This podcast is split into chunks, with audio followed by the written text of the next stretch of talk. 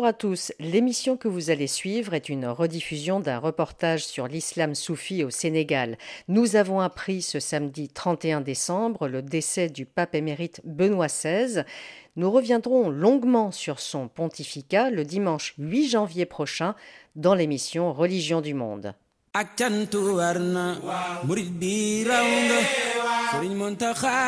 Le magazine que vous allez suivre est une rediffusion. Religion du monde, Véronique Guémard.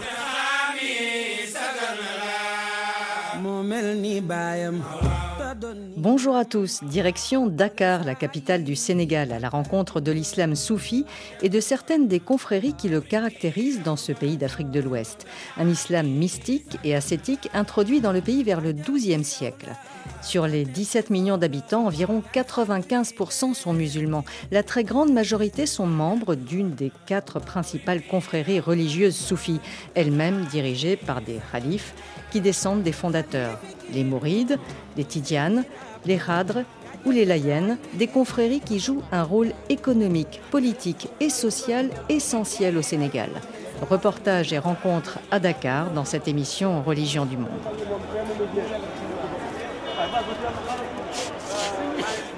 À Dakar, ce vendredi 27 mai, c'est l'événement. Une première depuis trois ans. Le grand calife de la confrérie des Mourides, qui réside dans la ville sainte de Touba, est en visite dans la capitale et se rend pour la prière à la grande mosquée Massalikul Jinan. C'est un grand jour aujourd'hui parce que déjà euh, un vendredi c'est un grand jour pour tous les musulmans, mais aussi et surtout pour nous la communauté mouride du Sénégal c'est une visite de notre Khalif général, Seigneur Muntaka Notre euh, fierté aujourd'hui est euh, indescriptible. Certainement, il y aura des messages euh, pour toute la nation sénégalaise, pour la, pour la communauté, mais aussi pour tout le Sénégal. certainement un, message de paix, d'union, hein, de solidarité, Hein, hein, de sécurité, certainement, vu l'état actuel euh, euh, de la situation dans notre pays. Et vous, êtes, vous avez une très belle tenue. Vous pouvez me la décrire? Euh, Je porte une robe à la sénégalaise de couleur blanche pour symboliser la pureté et aussi notre union pour célébrer cette belle journée. La mosquée Massalikul Jinan dépasse désormais en taille la grande mosquée de Dakar. Flanquée de cinq minarets, dont le plus haut culmine à 80 mètres, elle peut accueillir 30 000 personnes. Construite sur un terrain donné par l'ancien président sénégalais Abdoulaye Wade, elle a été financée en totalité par la confrérie et aurait coûté 20 milliards de francs CFA, environ 30 millions d'euros. Inaugurée en 2019, il y a trois ans donc, en présence du grand calife, elle est désormais surnommée la mosquée des Mourides. Tout le monde s'activait déjà la veille autour et à l'intérieur de la grande mosquée pour préparer la venue du Khalif, Sheikh Muntaham Mbake, petit-fils du fondateur de la confrérie des Mourides. Un événement qui a pris des allures de Maga, la grande célébration du mouridisme qui se déroule tous les ans à Touba, la ville sainte des Mourides. Je suis Abdoulaye Diop Bishri, un musulman un talibé de Cheikh Ahmadou Bamba Khadim le fondateur du mouridisme, euh, un professeur et un islamologue. Actuellement, nous sommes euh, au centre de la grande mosquée de Massalikul Jinan, euh, qui est construite, érigée au centre de Dakar par la communauté mouride. Aujourd'hui, nous nous sommes en train de préparer pour recevoir le Khalif général des Mourides qui va effectuer une visite dans la capitale, à Dakar. On a, on a des conflits différents ici au Sénégal mais nous vivons dans la paix, dans la solidarité. Chaque fois que les Mourites organisent leurs journées ou leurs événements, le Khalif général des Tidjan envoie des délégations qui viennent nous accompagner dans ces journées. Le Khalif des Layen fait de même chose. Le Khalif euh, de Tianaba fait la même chose. Tout le monde est avec nous. Et l'Église catholique. Voilà. Il y a euh, le dialogue islamo-chrétien qui, qui passe très bien entre nous. Donc, Sénégal, c'est pourquoi on l'appelle le pays de la teranga. Parce qu'il y a la paix, il y a la teranga, c'est l'hospitalité. On est des frères, on est ensemble. C'est la raison pour laquelle aujourd'hui, les Tiyan sont là, les Khadr sont là, les Mourides sont là, les Laïens pour nous accompagner dans cette visite très faramineuse et importante pour tous les mourites parce que nous allons recevoir l'homme le plus puissant pour nous les mourites, l'homme le plus admiré, l'homme le plus respecté, Serigne Mountakha Mbacké, le général des mourites, qui va effectuer même la prière du vendredi ici dans cette mosquée où nous sommes. Et c'est un grand événement pour tous les mourites, mais pour tout l'islam euh, d'une façon générale.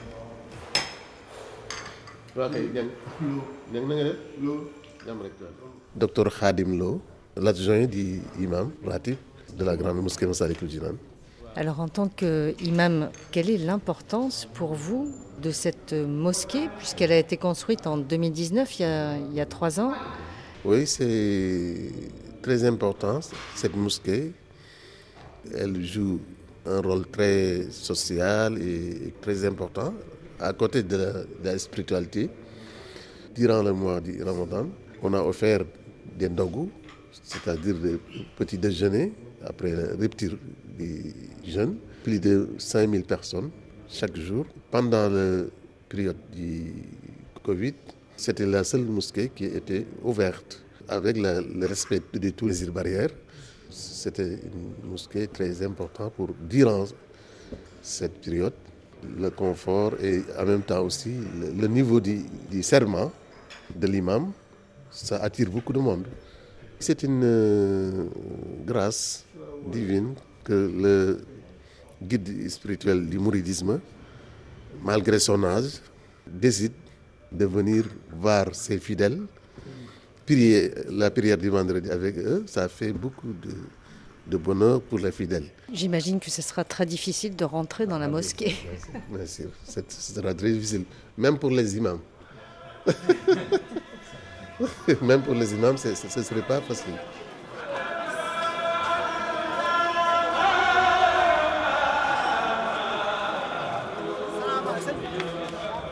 Toute la communauté se retrouve autour de lui pour communier ensemble, pour vibrer ensemble, mais pour marquer notre empreinte au niveau du Sénégal. Mamadou Diang, un fidèle de la mosquée Massalikul Jinan. Parce que les Mourides représentent une force politique, une force économique et une force sociale non négligeable ici au Sénégal.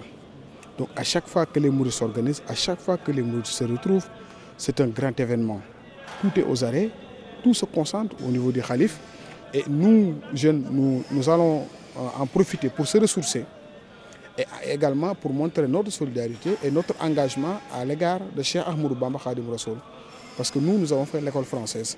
Et nous n'avons pas oublié que c'était le colon français qui avait eu des démêlés avec le Cheikh Ahmadou Bamba, qui a eu à l'exiler au Gabon et qui a mis ici son école française.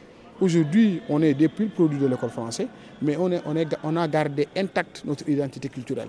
On a gardé intact nos, mœurs et notre civilisation, et ça grâce à Cheikh Amour Bamba, et qu'il a fait de manière très pacifique, sans prendre des armes. Il n'a pas eu l'idée de se venger, il n'a pas eu l'idée de prendre des armes comme certains l'ont fait. C'est le premier apport de la non-violence, et c'est ce message-là que je donne aux jeunes, c'est ce message d'apaisement, d'être très pacifique et d'être euh, assez courtois, assez convivial vis-à-vis -vis de l'autre.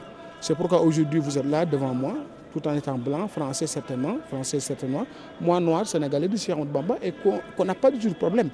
On est en de, bons termes, c'est ce que le Cheikh nous a, appris. Même si on est de civilisations différentes, même si on est de religions différentes, c'est l'acceptation de l'autre. Et c'est ça ce message-là universel de Cheikh Amour Bamba qu'il faudra aujourd'hui même faire enseigner à l'humanité pour qu'il y ait un message de paix, d'amour et de stabilité dans ce monde-là.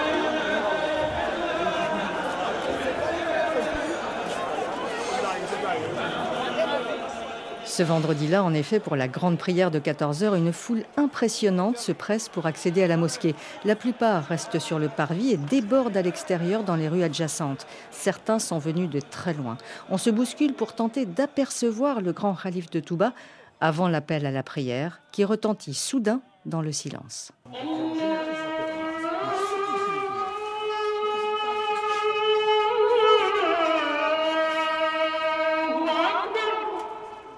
Après le prêche de l'imam, tout le monde se presse à nouveau pour essayer de voir le grand calife dont le cortège disparaît sous l'escorte policière. On est, on est en fait très satisfait parce que lorsqu'on parle du calife général des Mourides, c'est comme si euh, c'était le calife lui-même. Et on a même qui sont, qui sont restés ici toute la nuit. Ils sont passés ici la nuit pour, prier la prière, pour faire la prière de Fajr et pour rester ici jusqu'à on ne peut pas vivre autre chose que l'islam. On est né dedans. On est, on est né, on a vu nos parents qui sont des musulmans, notre père mouride, nos mères mourides. Donc nous, on vit quotidiennement sur l'islam. On ne peut pas vivre une autre chose. Quoi. Donc chaque jour, c'est comme ça, on se lève, on fait nos prières. En plus de ça, nous, on lit les chassaïds de Serim Touba, on fait nos vers peut-être, mais la vie de l'islam, c'est toute notre vie en fait. On ne peut pas dire c'est ça, c'est comme ça on vit parce qu'on est né dedans. Devant la grande mosquée, des groupes de fidèles assis en cercle chantent des déclamations de Chassaïd, des poèmes écrits par le fondateur du mouridisme à la fin du XIXe siècle, Cheikh Amadou Bambam Baké, qui a fondé la ville sainte de Touba.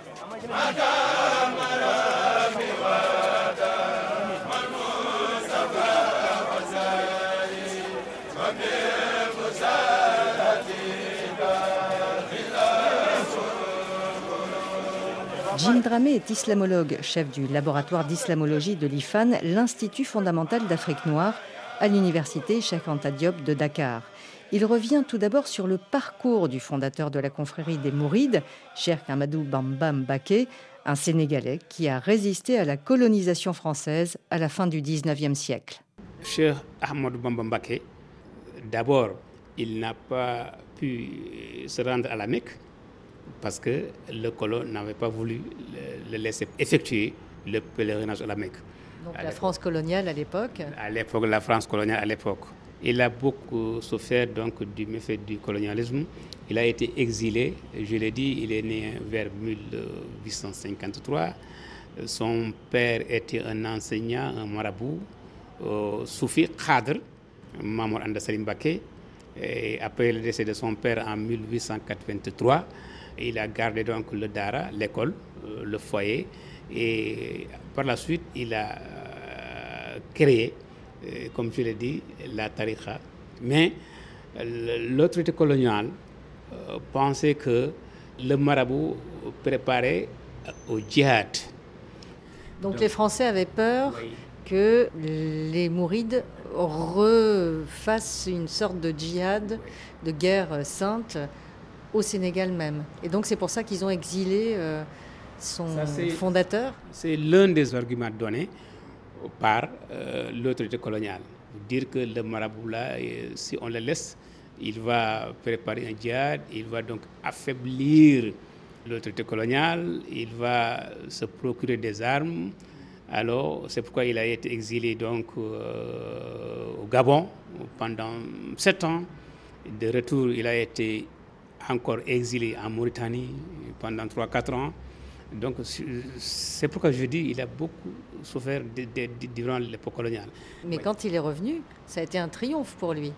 C'est-à-dire que les Sénégalais étaient extrêmement fiers de son combat. Ça, c'est une question fondamentale qui fait que la tariqa mouride connaît euh, une expansion extrêmement rapide.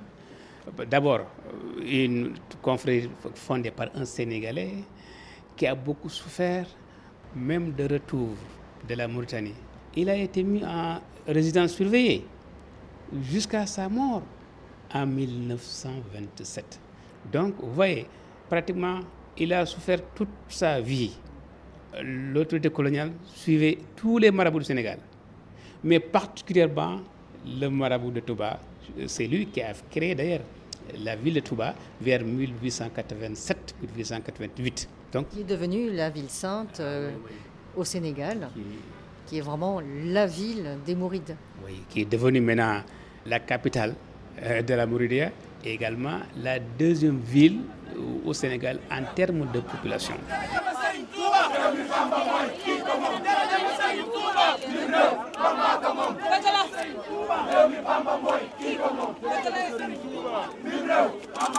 Pour comprendre la particularité de la culture de l'islam au Sénégal, il faut revenir en arrière dans l'histoire sur la façon dont l'islam s'installe dans le pays par le djihad, les guerres saintes, et progressivement entre le 8e et le 14e siècle. L'islam euh, est annoncé à la Mecque en l'an 610 de l'ère chrétienne. L'islamologue Jim Dramé. Mais il a fallu attendre au moins quatre siècles avant de voir l'islam arriver au Sénégal. Alors, selon les recherches scientifiques, donc il y avait des voyageurs comme Mongo Park, par exemple, ou bien Arab, Al-Bakri, et d'autres sources qui ont signalé l'existence de l'islam au Sénégal depuis longtemps. On parle même depuis du siècle. Et ce sont les commerçants venant d'Irak qui ont introduit l'islam dans cette partie d'Afrique noire. Ce qu'on peut affirmer avec force, c'est que l'islam est arrivé au Sénégal avant 1040. 1040, c'est la date euh, du décès de Wardjabi. Wardjabi qui était un souverain, un souverain et en même temps convertisseur en islam. donc il a beaucoup travaillé, il a contribué donc à propager l'islam. Donc forcément, l'islam est arrivé au Sénégal avant 1040. Là, on est d'accord. Ce sont les Mauritaniens, les Mours mauritaniens qui ont donc euh, finalement introduit l'islam au Sénégal et qui étaient les premiers marabouts des Sénégalais. Ce sont ces marabouts mauritaniens qui ont formé les premiers marabouts sénégalais. ces derniers, à leur tour, ont euh, donc pris le relais pour créer donc des écoles coraniques, pour enseigner, éduquer, former et donc propager l'islam au Sénégal. Alors cet islam au Sénégal, quelle est sa particularité? Mais ce sont les pratiques qui sont quelquefois différentes. Les Sénégalais, on est à au moins plus de 95% des Sénégalais sont des musulmans, euh, des croyants, des pratiquants, qui respectent les cinq euh, piliers de l'islam d'ailleurs. Mais il y a aussi un système de confrérie qui est très particulier au Sénégal. Euh, qu'est-ce que c'est que les confréries au Sénégal et comment sont-elles organisées? Très très bien. confrérie, donc en arabe on, dit tariqa tariqa, euh. Euh, le, Sénégal est un pays très majoritairement confrérique et soufi. Les confréries soufis existent au Sénégal depuis des siècles. Les Sénégalais s'identifient euh, sur au moins quatre, quatre principales confréries. la Khadriya, selon l'ancienneté, la Khadriya, la Tijaniya, donc la Mouridia et la Laïnia. Donc les quatre confréries principales soufis qui existent au Sénégal et chaque confrérie a ses disciples, a ses talibés, comme on dit ici au Sénégal. Voilà, qui écoutent leur calife, le marabout, qui est donc à la tête de la khilafa, qui écoute religieusement euh, ses discours, ses sermons, ses paroles. Voilà les quatre principales confréries qui existent au Sénégal euh, depuis longtemps. En termes de nombre, les Tiyanes seraient, je dis bien, légèrement majoritaires. Il y a aussi les Mourides Les Mourides, euh, là, la particularité de cette euh, tariqa, de cette confrérie, c'est qu'elle est sénégalaise, c'est-à-dire fondée par un Sénégalais, euh, Cheikh Ahmad Bambambake. Il serait né vers 1853 et décédé en 1927. Donc c'est une confrérie purement sénégalaise créée par un Sénégalais.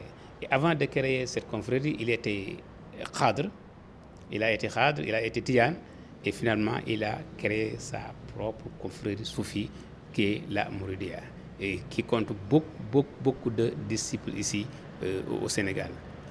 Et ensuite, la quatrième confrérie, plus importante euh, Au Sénégal, c'est donc la Tariq Layen. La Tariq Layen est créée également par un Sénégalais, euh, c'est Limamoulaye. Euh, Limamoulaye, lui, il était un Lébou, c'est-à-dire originaire, habitant de Dakar. Donc ici, euh, à Dakar, les Lébous, anciennement, leur domaine de travail, c'était la pêche. La pêche.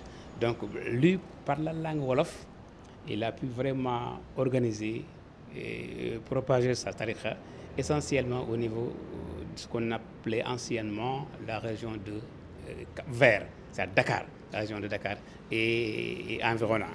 Voilà, donc c'était ça, c'est la quatrième. Il a vécu entre 1843 et 1909. Voilà les quatre principales confréries soufis au Sénégal. La Khadria, la Tijaniya, la Mouridia et la Laniya.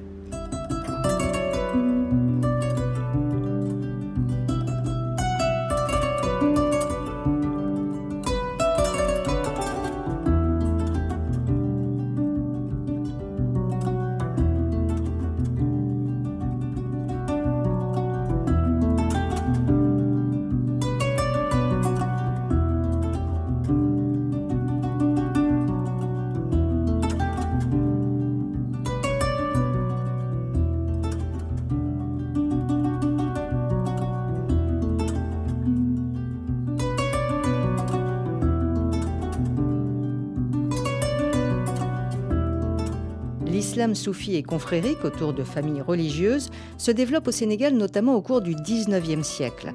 Pendant la période coloniale, ces confréries deviennent un ciment de l'identité sénégalaise.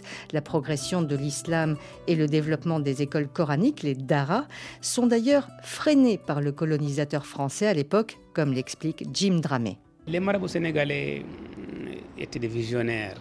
Ils étaient convaincus que l'islam, donc, c'est en quelque sorte le salut. C'est-à-dire la solution pour eux, c'est l'islam. Il faut former les Sénégalais, les, musulmans, les citoyens, donc sur le plan, donc avec nos valeurs, les valeurs sociales, religieuses, sociétales, euh, morales. Euh, voilà, ces valeurs-là, pour eux, ils ne les trouvaient pas dans le système ou bien dans l'offre éducative française. Parce que pour eux, l'école coloniale, c'était pour former donc des gens euh, qui croient religieusement à la France. Il y avait une dualité entre l'école française et l'école arabo-islamique au Sénégal. C'est pourquoi Louis Federbe, qui était ici gouverneur, il avait pris un arrêté. Le 22 juin 1857, avait pris un arrêté pour interdire création d'écoles coraniques islamiques au Sénégal, essentiellement à Saint-Louis à l'époque. Mais les Sénégalais, les marabouts sénégalais n'ont pas suivi. Certains avaient quitté la capitale pour aller donc s'installer dans, dans les brousses, dans les forêts, pour créer leur village et leurs écoles musulmanes et continuer à enseigner.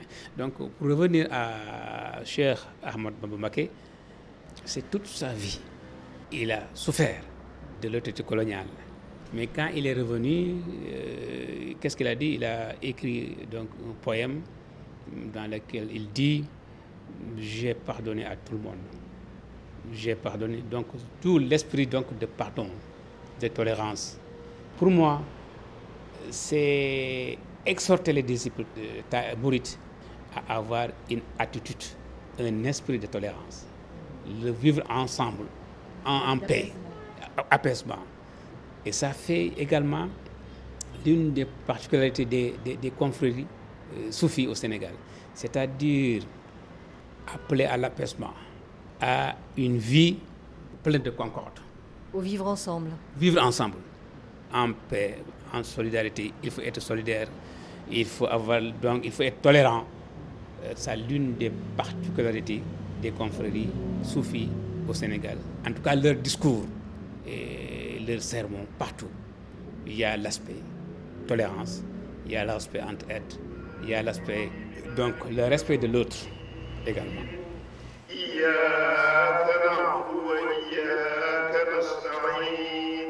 Aujourd'hui encore, les fidèles vouent un véritable culte à leur marabout, à leur calife, à leur maître spirituel.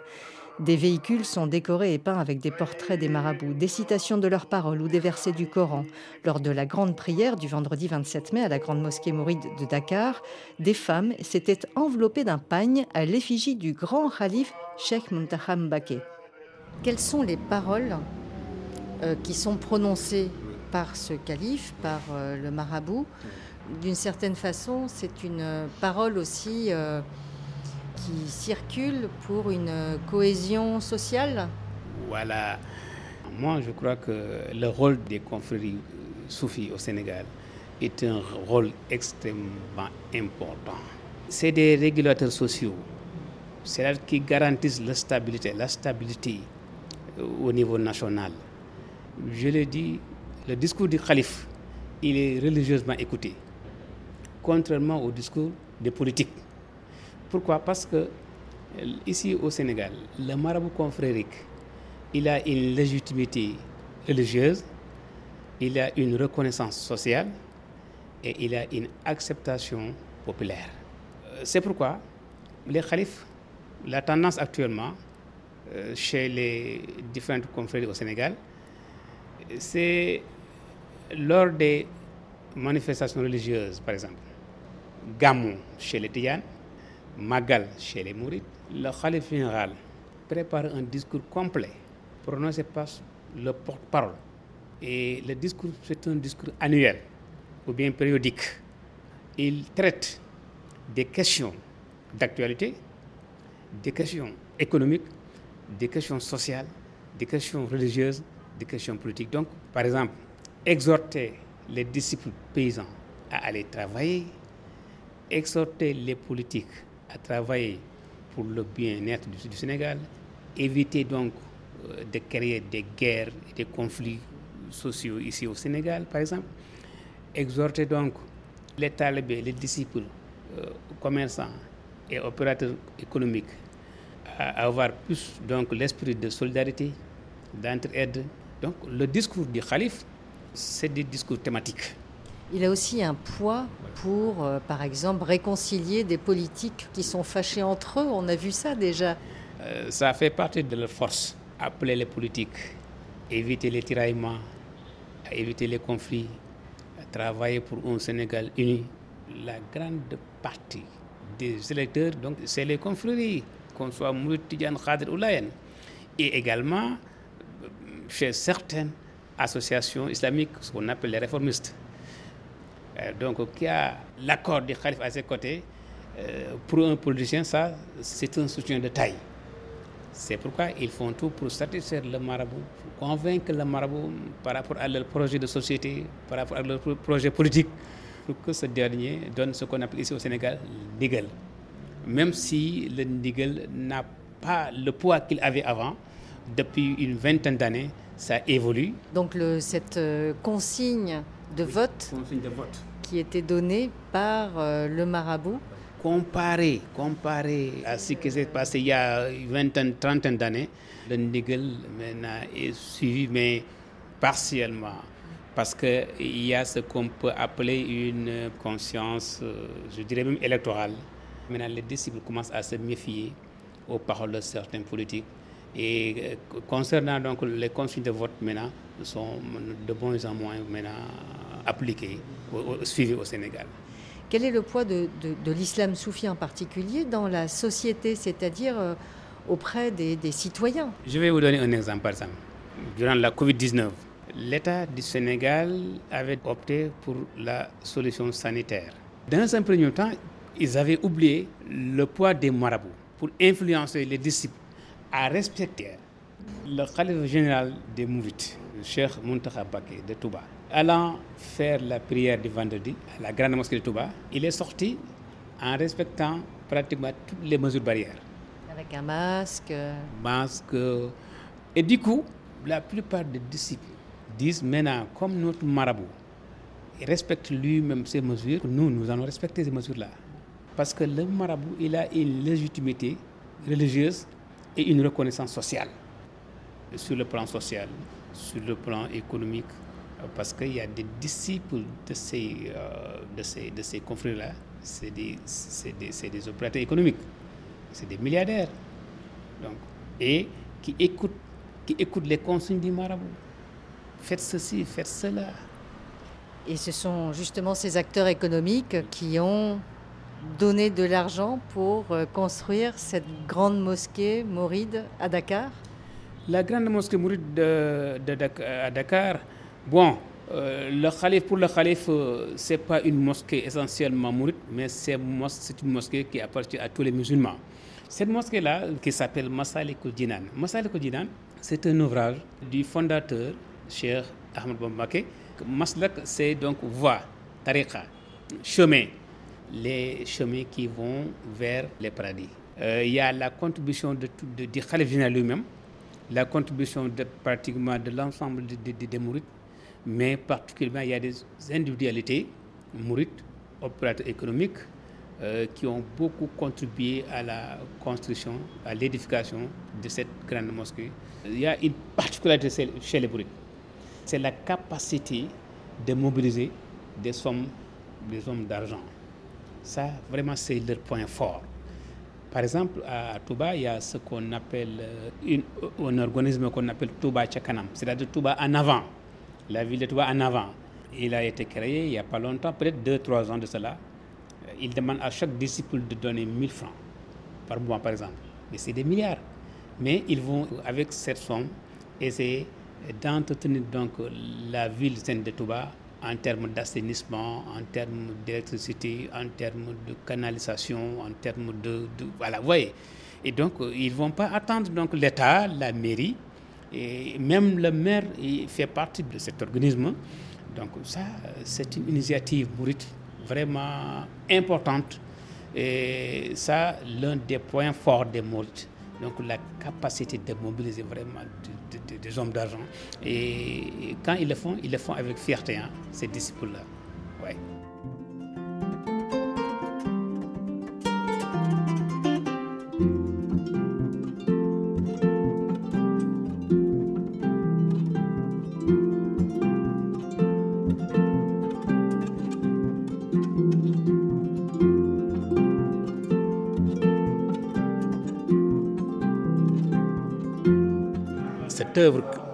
Sommes actuellement a été construite sur fonds propres. Daouda Sow, assistant de l'imam de la mosquée Massalikul Jinan de Dakar.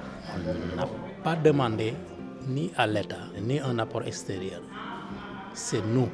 Ce qui symbolise cette contribution, c'est vraiment cette caisse-là. Voilà.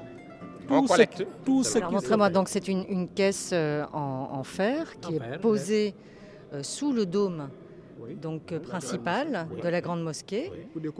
Et donc cette, dans cette caisse, on, il y en a partout. Il y en a partout. À Dakar, partout dans le Sénégal. Et la communauté sénégalaise à l'extérieur aussi. La plupart des Sénégalais que vous voyez à l'étranger, ce qu'on appelle la diaspora, la plupart sont des mourides qui envoient leurs contributions aussi. Et tout, il faut compter sur le mot volontaire. Tout est volontaire, il n'y a pas d'exigence. Donc ça, c'est un symbole quelqu'un qui passe, qui met une pièce de centime, d'autres qui écrit un chèque, un gros chèque. Il y en a qui contribuent pour un million d'euros. Comme ça, cache d'un coup. Moi, par exemple, je suis à la retraite. Mais avant, j'ai travaillé pour une compagnie aérienne. J'étais un haut cadre, un cadre d'une compagnie aérienne. Je contribuais, il y avait les petites caisses là que vous voyez à chaque fois. Je prenais une partie de mon salaire, je mettais là-dedans avec l'événement des transferts d'argent, euh, on a fait des appels de fonds. Je prenais mon téléphone portable, je mettais quelques, quelques sous. Quand j'avais la possibilité, je venais ici, je travaillais manuellement à transporter un petit truc. C'est le côté non quantifiable. les architectes peuvent vous dire que la mosquée a coûté tant. Mais tout ce que je viens vous dire là, et les gens que vous continuez à voir ici, qui font le ménage, qui nettoient. La plupart, c'est des étudiants, la plupart, c'est des jeunes intellectuels de haut niveau qui viennent contribuer. Voilà. Les discours des marabouts des différentes confréries soufis au Sénégal ont un poids très important. Ces confréries font office de régulateurs sociaux. Avec la dégradation sécuritaire dans les pays voisins du Sahel, les confréries font aussi passer des messages à leurs fidèles.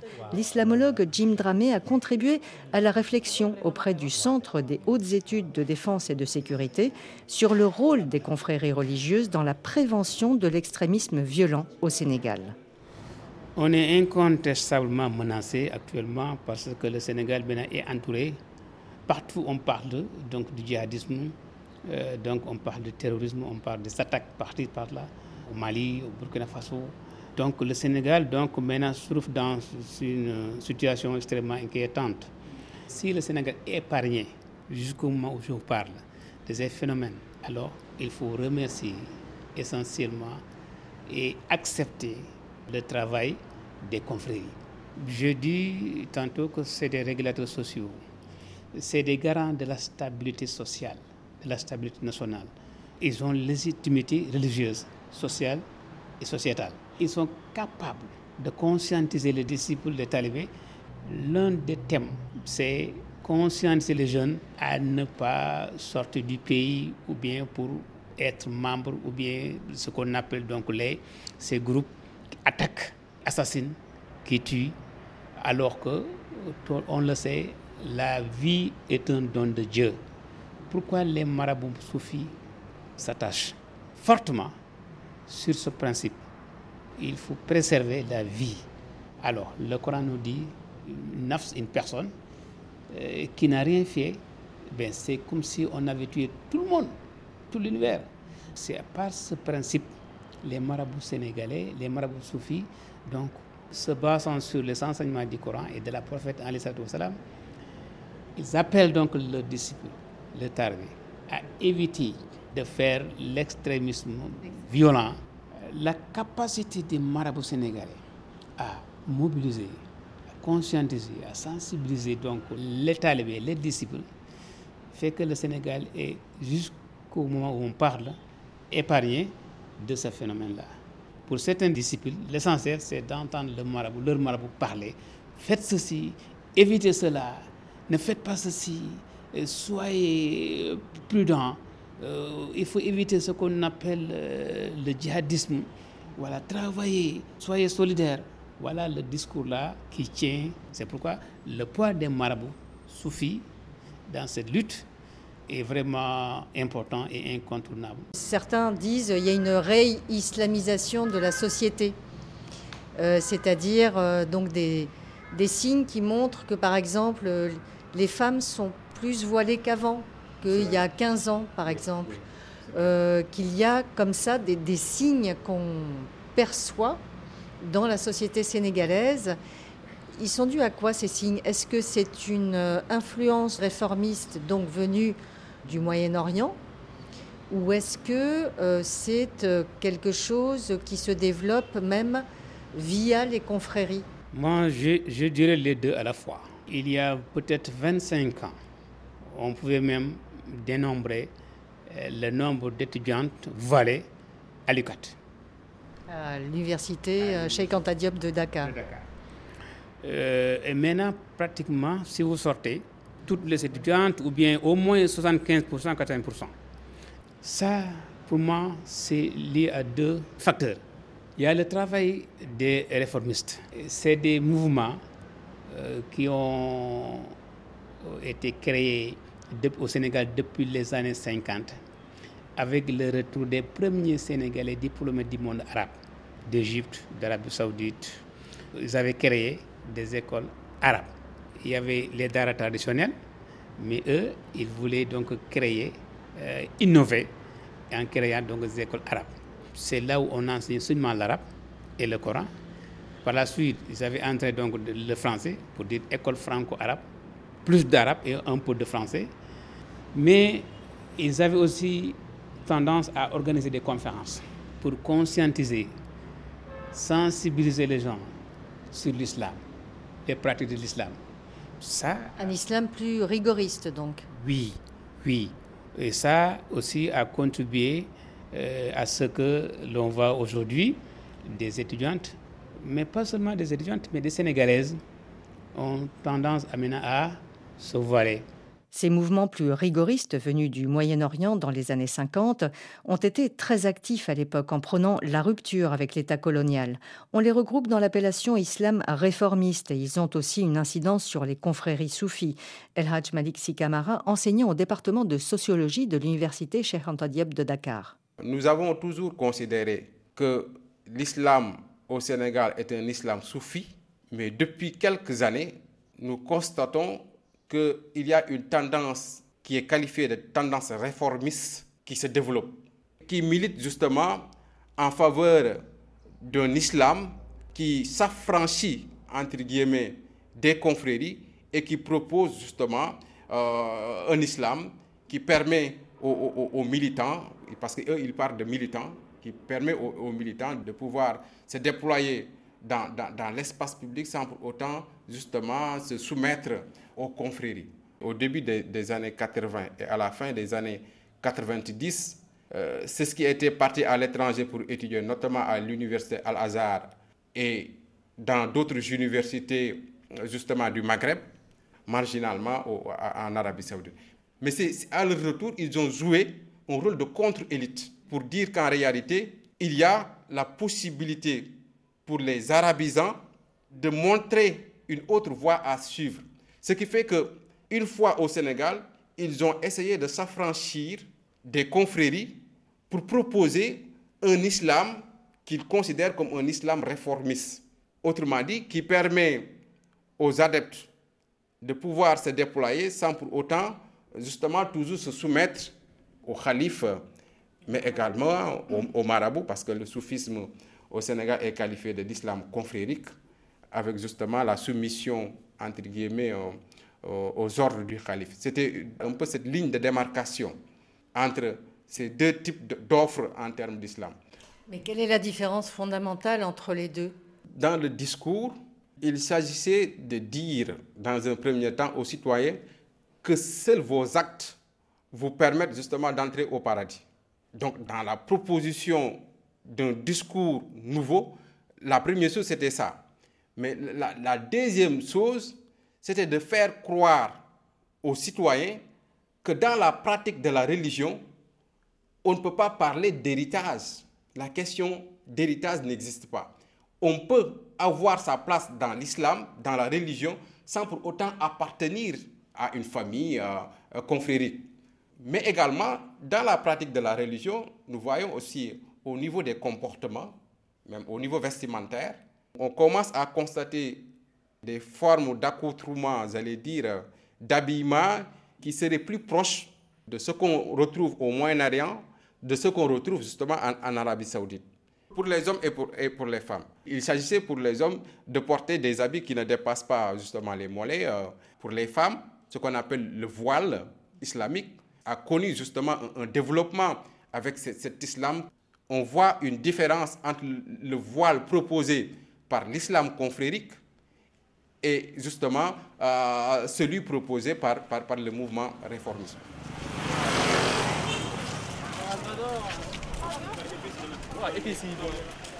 Sur le campus, des étudiants échangent sur leurs pratiques religieuses et sur le port du voile qui s'est développé ces dernières années.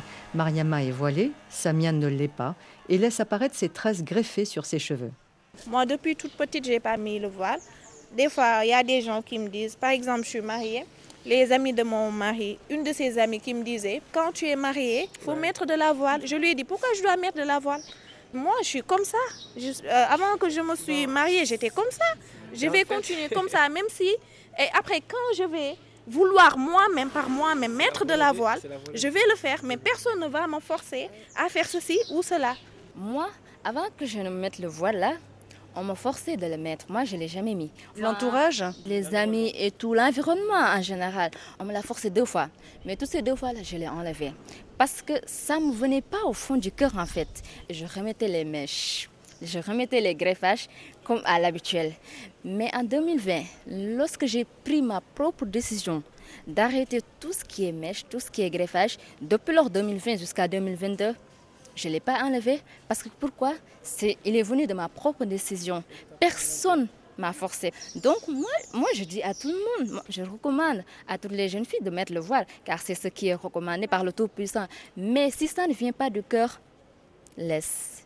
Vous êtes dans une confrérie particulière? Je suis une talibéchir. Je suis dans le Tidjania. N'est-ce pas? C'est comme ça qu'on l'appelle. Et je pense bien qu'on pratique l'islam comme on nous l'a demandé ce que dit le marabout, c'est très important. Leur parole n'est que succession. Euh, tout ce qu'ils disent, ils savent bien ce qu'ils disent. Et aussi, ils le justifient à travers le Coran. Raison pour laquelle nous, en tant qu'un euh, grand respect qu'on leur voue, on suit à la lettre leurs recommandations, car on sait bien qu'ils ne vont pas nous recommander des choses qui vont engendrer des conséquences néfastes sur nous ou des choses qui vont engendrer des conséquences néfastes sur la population ils nous prodiguent des conseils qui font connaître bien en fait. Si, il faut souligner que ce n'est pas tous les marabouts aussi, c'est ça aussi la, problématique. De, nos jours, euh, il y en a des marabouts qui se disent qu'ils sont des marabouts alors qu'ils ne sont rien. qui sont des prophètes même. Bah, et les Sénégalais ne sont pas dupes. Ils savent bien distinguer les vrais marabouts et les faux marabouts. Surtout avec l'ère numérique de la technologie là. On sait très bien le chemin à suivre. Pour moi, un bon marabout ne doit pas être euh, dans l'Internet. Essayez de dire que oui, essayez de, donc, de s'abonner sur ma page, venez sur moi, donc je suis celui qui... Donnez-moi de l'argent. donnez-moi de l'argent. Non, non, un bon marabout reste chez lui. Chez... Ce sont les talibés qui vont aller le rendre visite, essayer de lui donner quelque chose. Et ce chose qu'on lui donne encore, il va le donner aux pauvres. Par exemple, moi, je suis Mourit, je suis Tchantakon. Paix à son âme, Cher Becho, même quand il est parti, nous, dans notre daïra à Saint-Louis, chaque mercredi, on donnait de l'argent. On récoltait beaucoup d'argent même, qu'on amenait à Touba Mais ce n'était pas pour le marabout. Le marabout le prenait, il le donnait aux sans-abri, aux pauvres. Juste pour vous dire qu'il y a des marabouts et aussi des non-marabouts. Des marabouts avec grand M et des marabouts avec petit, petit, minuscule M même. Ils nous amènent, ils nous guident en fait dans le droit chemin. Ils nous disent toujours pratiquer la religion telle qu'il est demandé dans le Coran. Respectez surtout vos parents. Voilà. Même si les mouvements réformistes se sont développés, les confréries soufis demeurent des acteurs centraux de la vie sociale et politique du pays, que les membres de la classe politique doivent nécessairement intégrer. C'est un point central, conclut l'islamologue Jim Dramé. On, peut le dire haut et fort. Le poids des religieux au Sénégal est mille fois plus important que le poids des politiques au Sénégal. Et les politiques le savent très bien s'ils vont à, Touba, à Tuaon, à Medina Baye, à Medina au Fouta, euh, à Ndiassane. Euh, tous les lieux euh, saints, marqués par des différentes confréries. C'est, parce que les politiques, c'est des gens intelligents. donc ils y vont, ils y vont pour Pour solliciter un soutien. Parce que ce qu'ils disent, ils vont peut-être solliciter des prières. Mais ça, c'est la partie visible, déclarée mais la plupart, c'est pour solliciter des consultes de vote, l'électorat des confréries. Ça, euh, on le sait, tout le monde le sait. Parce qu'ils savent que ici au Sénégal, le pouvoir des religieux vraiment reste encore incontournable. C'est une force, quoi. C'est une force. Et ça, c'est le travail de nos grands-pères qui date de presque 4, 5, 6 siècles ça ne date pas d'aujourd'hui. quoi. El Maliksi Kamara, sociologue à l'université Cheikh Anta Diop de Dakar. L'un des défis majeurs, c'est justement comment travailler sur euh, une identité commune, une identité nationale que partagerait la majorité ou l'essentiel des Sénégalais pour justement l'intérêt de la République. Donc, donc une identité qui soit d'abord citoyenne avant d'être euh, religieuse. Elle peut même, dans un premier temps, être religieuse, mais justement prendre en compte l'intérêt national. Elle est religieuse, elle est culturelle, mais il faudrait prendre en compte ce qui transcende les identités particulières pour bâtir une identité nationale. Donc, construire ou bâtir un citoyen qui soit en mesure de converser, de dialoguer avec l'autre, même s'il est différent sur le plan culturel et religieux, mais qu'ils comprennent véritablement il y a justement la République qui est au-dessus de tout et qui doit nous permettre justement de converser, de dialoguer et de se retrouver autour justement d'un élément que nous partageons tous. Donc c'est extrêmement important.